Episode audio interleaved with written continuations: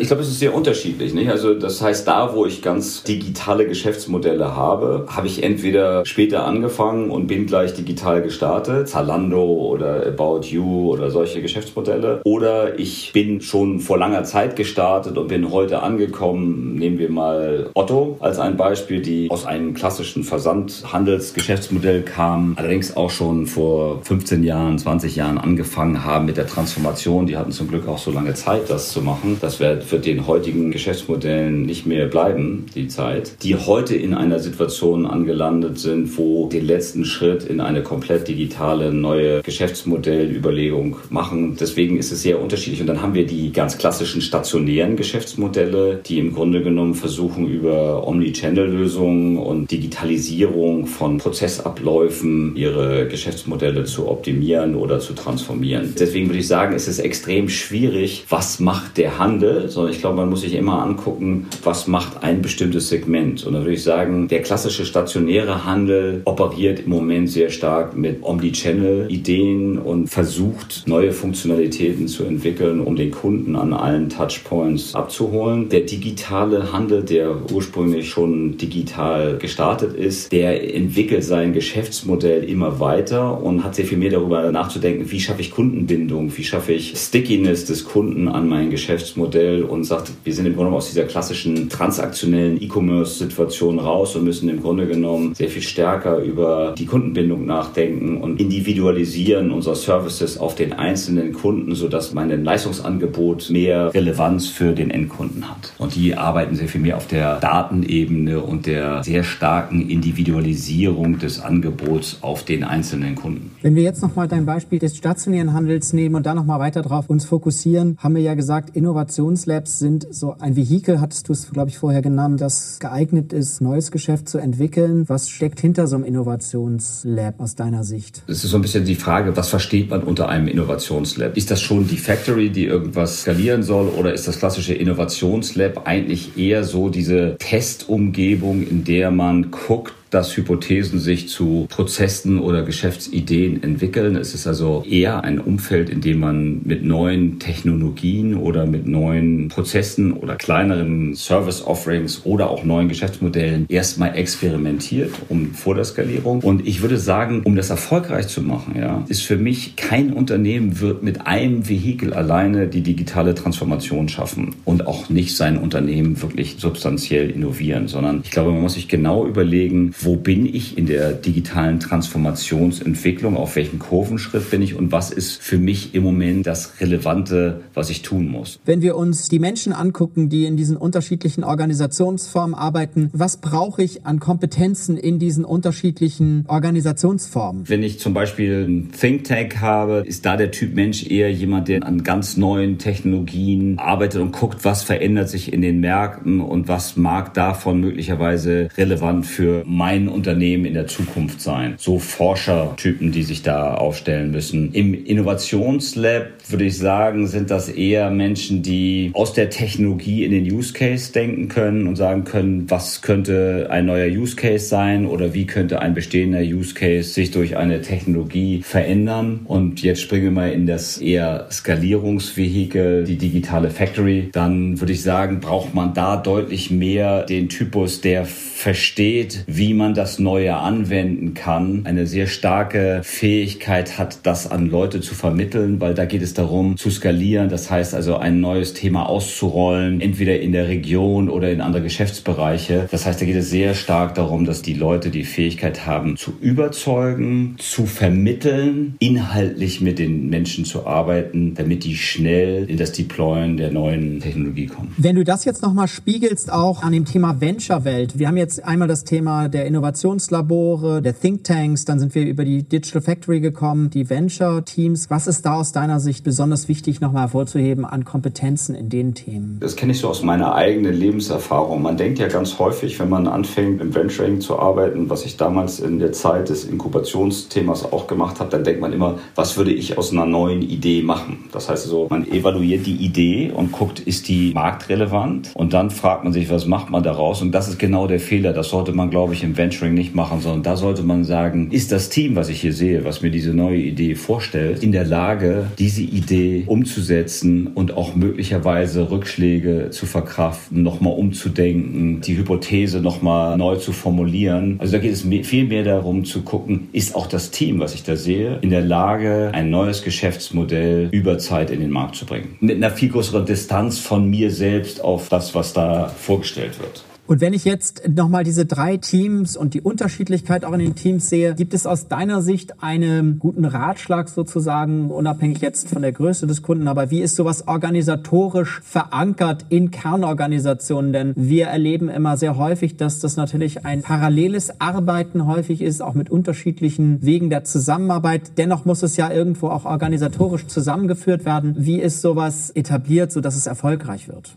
Ich glaube, das muss man auch wieder Vehikel für Vehikel unterschiedlich entscheiden. Also ich glaube, dass ein Think Tank erstmal relativ isoliert vom operativen Geschäft arbeiten kann und seine grundlegenden Forschungen betreiben kann, braucht dann natürlich immer wieder Interaktionen, um zu gucken, ist das, was ich hier sehe, möglicherweise relevant für unser Geschäft, aber das ist dann eben eher punktuell. Das Innovationslab läuft schon sehr viel dichter an das operative Geschäft und sollte sicherlich auch für das ein oder andere Projekt dann bestimmen bestückt werden mit operativ tätigen Leuten, weil es da schon sehr viel mehr darum geht, ob eine Technologie einen neuen Use Case enabled oder einen bestehenden Prozess deutlich optimiert. Das heißt, also, da muss man schon näher an das operative Geschäft heranrücken. Und ich glaube, in der digitalen Factory ist das noch viel stärker der Fall, dass die digitale Factory ein elementarer Bestandteil des operativen Geschäftes werden muss für den Teil der Skalierungsarbeit Während ich zum Beispiel Venture Capital Fonds relativ weit außerhalb des operativen Geschäftes führen kann, allerdings auch dafür nutzen kann, dass zum Beispiel der Venture Fonds immer wieder Impulse in die operativen Einheiten hineingibt, indem sie Vorträge halten über die neuesten Trends auf den Märkten etc. Aber die können eigentlich sehr autark operieren. Jetzt würde ich gerne schwenken auf das Thema Konsum, Konsumgüterhersteller. Wir erleben häufig, dass Konsumgüterhersteller aktuell noch gerade den Segmenten, in denen wir unterwegs sind, das sind eher familiengeführte, größere mittelständische Häuser, die erste Online-Präsenzen entwickeln, dabei sind, Online-Shops zu entwickeln, gerade im Business-to-Consumer-Bereich, aber auch viel über Marktplätze gehen. Verglichen mit dem, was wir gerade schon diskutiert haben im Kontext Handel, würde mich interessieren, wie du das Thema der Konsumgüterhersteller beschreibst, auch in Richtung Entwicklung, der digitalen Entwicklung und des Nutzens der unterschiedlichen Vertriebskanäle? Ich glaube, da muss man erstmal so zwei Rubriken unterscheiden von Konsumgütern. Einmal das Fast-Moving-Segment, wo man sehr häufig den Tatbestand hat, dass der einzelne Artikel oder das Sortiment nicht ausreicht, um einen gesamten Warenkorb eines Kunden auszumachen. Da geht es sicherlich sehr viel mehr darum, wie komme ich eigentlich auf neue digitale Vertriebskanäle, wie kann ich die nutzen, wie kann ich mir die zu eigen machen, um dann dort als Bestandteil eines Warenkorbes gefunden zu werden, um die Fähigkeit, Content digital zu erstellen und über Marktplätze oder digitale Kanäle auszusteuern und dort auch eben onzuboarden, nicht nur Marktplätze zu sehen, sondern auch möglicherweise sich in diesem Bereich Social Commerce zu tummeln und zu gucken, was da möglicherweise relevant ist. Wobei ich glaube, wenn wir über Social Commerce sprechen, komme ich mehr zu der anderen Seite, nämlich dieser Markenartikel, die für sich alleine im Warenkorb bestehen können, wie zum Beispiel Luxusartikel, wo man dann auch sehr viel mehr darüber Gedanken machen kann, eine eigene Plattform aufzubauen, nicht nur von der Kommunikation und des Contents, sondern bis hin zur Transaktion. Das ist so das, was ich im Markenartikelbereich und Konsumgüterbereich sehe. Die einen, die sehr stark darüber nachdenken, wie können wir unsere Marke dichter an den Endkonsumenten bringen über Content, aber mit dem Wissen, wir können die Transaktion jedenfalls nicht in dem Umfang selber machen, dass es für uns wirklich ein substanziell neuer Vertriebskanal ist. Das heißt, wir suchen das Digitale, aber wir brauchen Vertriebskanal digital, der das Volumen möglich macht. Und das sind eben, wie gesagt, Marktplätze häufig. Und auf der anderen Seite habe ich den, der ein einzelnes Produkt an den Endkunden verkaufen kann, der sehr stark eben auch über seine eigene Plattform nachdenken kann und dort wahrscheinlich noch sehr viel intensiver mit dem Endkunden in Kontakt treten kann.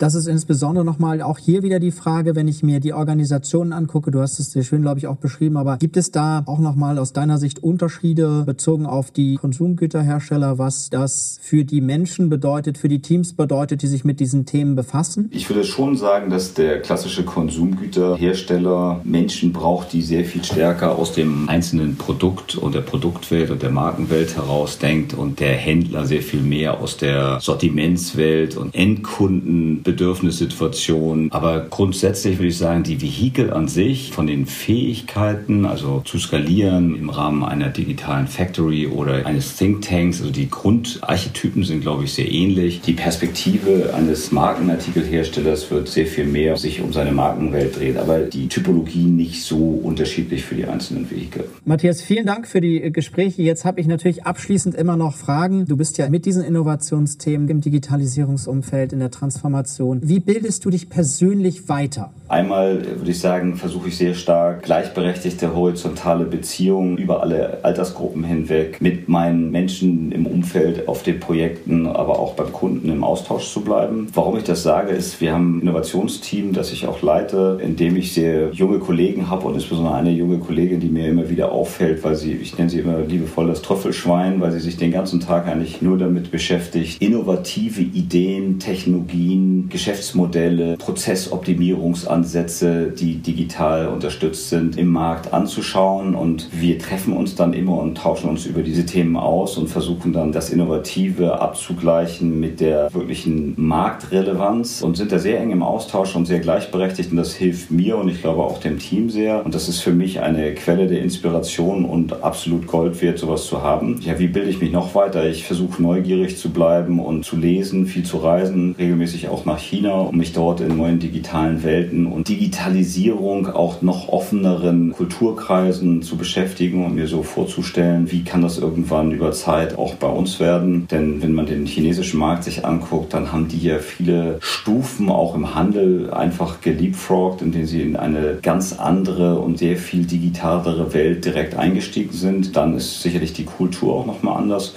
Man kann da relativ gut schon sehen, wie sich das über Zeit auch bei uns entwickeln kann haben. Ähm, wir haben ja ein Hemmnis für die Digitalisierung, insbesondere im Handel, dass wir eine hervorragende Retail-Infrastruktur haben, gegen die natürlich online immer noch ankämpft. Das kann man aber in China eben ganz gut sehen, wie sich das da verändert. Ein Eye-Opener war für mich vor einigen Jahren eine Reise nach China, bei der eine junge Studentin WeChat präsentiert hat, die Funktionalitäten und wie sie ihr Leben in WeChat gestaltet. Und dann fragte einer der Mitreisenden, und wann warst du denn das letzte Mal einkaufen oder wie oft gehst gehst du physisch einkaufen? Und da sagte sie, also ich glaube, ich bin seit meinem Studium jetzt seit drei Jahren nicht mehr physisch einkaufen gewesen. Das heißt, ich mache das alles hier digital. Und das war ein Eye-Opener, wie eben sich sozusagen Kulturen auch anders entwickeln können, wenn sie eben nicht gegen eine etablierte Einkaufsgewohnheit und Infrastruktur ankämpfen müssen. Ich lese viel, auch Blogs oder habe irgendwelche Newsletter, die ich abonniere, Retail Drive oder Forbes Retail. In deutschen Themen gucke ich mir auch Retailman oder auch mal Kassenzone an wo Wobei da sieht, sieht man nicht mehr so viel Innovation, sondern eher, was ist denn eigentlich aktuell los und was passiert. Und was mir auch noch hilft in der Weiterbildung, was ich eigentlich regelmäßig mache, ich veröffentliche mit Professor Heinemann Bücher mit auch Kollegen zusammen und nehme mir dann jedes Mal bei jedem neuen Buch selber ein Thema vor, bei dem ich ganz, ganz tief eindringe in einen Stoff. Und ich muss sagen, das ist für mich zwar super aufwendige Zeit, weil das ja immer parallel zur operativen Arbeit geschehen muss, aber es ist wirklich toll und ich kann das eigentlich immer nur jedem raten, Stunden. Nehmt euch Zeit und steigt ab und zu nochmal